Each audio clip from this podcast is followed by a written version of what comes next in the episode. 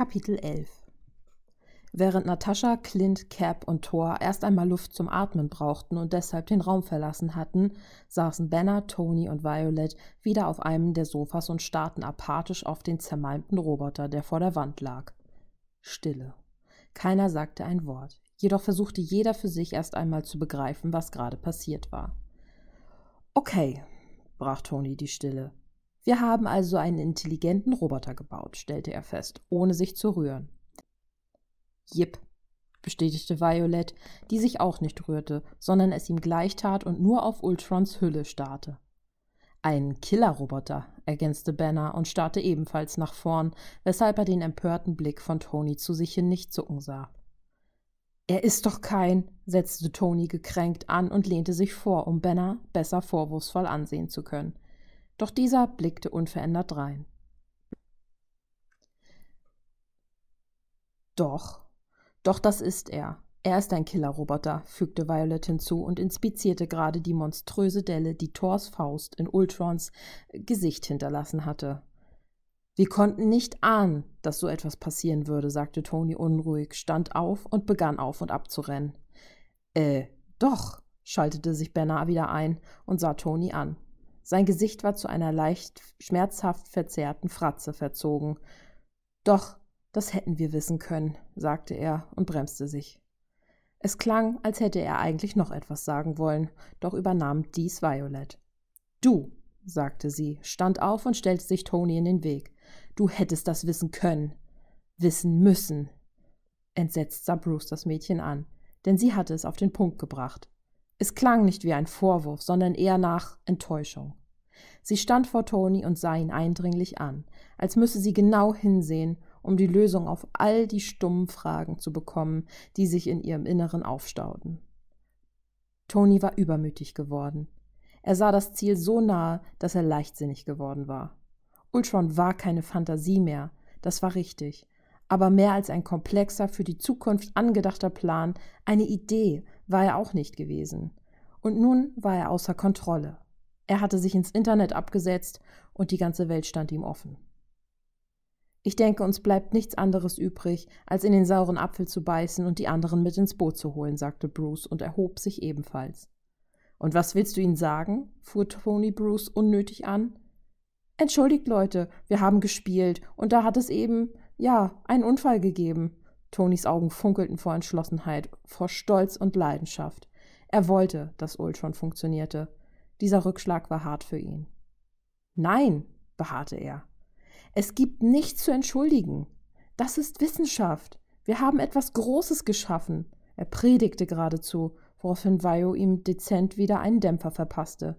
In ihren Augen war Toni einer der genialsten Menschen, die es gab. Sie liebte ihn. Aber Ultron hatte recht. Sie hatten es nicht zu Ende gedacht. Toni, wir haben Gott gespielt. Deshalb. Wir sind es, die ihn aufhalten müssen. Mit diesen Worten wand sich Violet ab. Sie lächelte Tony als auch Bruce bitter an und ging zum Aufenthaltsraum, dahin, wo nun die Aufgabe an ihnen war, ihren Freunden reinen Wein einzuschenken.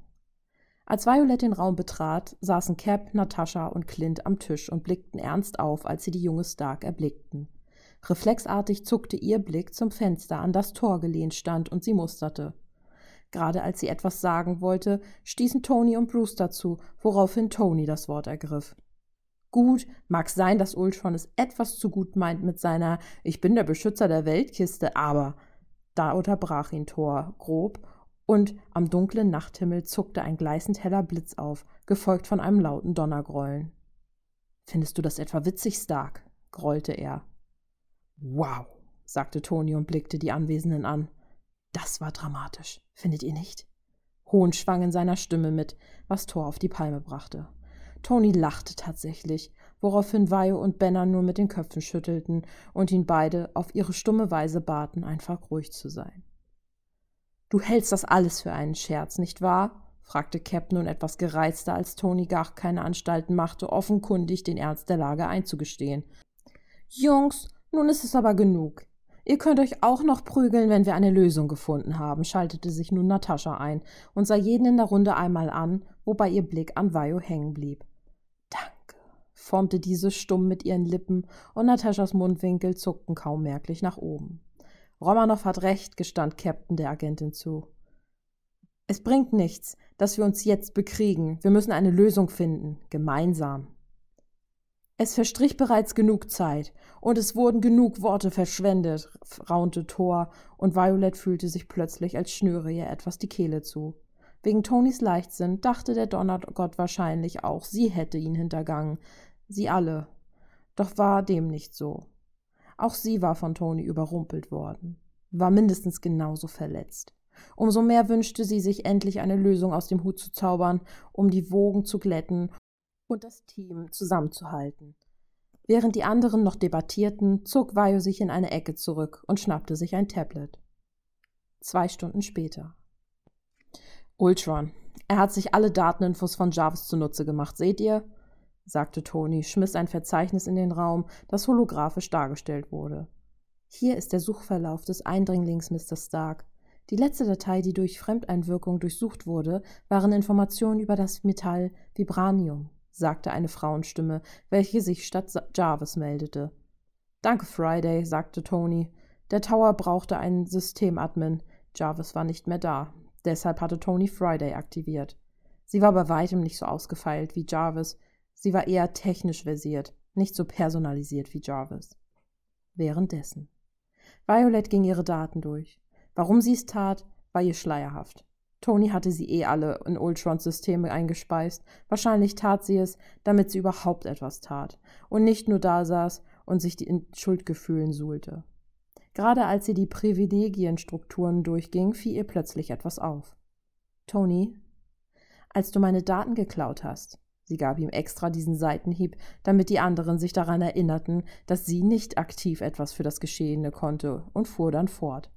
Was hast du alles kopiert? Hast du da auch Datensätze von mir gelöscht? Nein, ich habe das Ultron-Verzeichnis kopiert und implementiert, nichts weiter, versicherte er und erntete ein Glucksen von Banner. Nichts weiter, imitierte er Tony und fuhr dann kleinlaut fort, so als würde er in seinen nicht vorhandenen Bart murmeln. Das ist ja auch schon genug, was du getan hast. Nichts weiter. Noch bevor Toni darauf anspringen konnte, sprang Vio auf und rannte aufgeregt auf und ab. Was ist denn? wollte Cap wissen und trat an ihre Seite.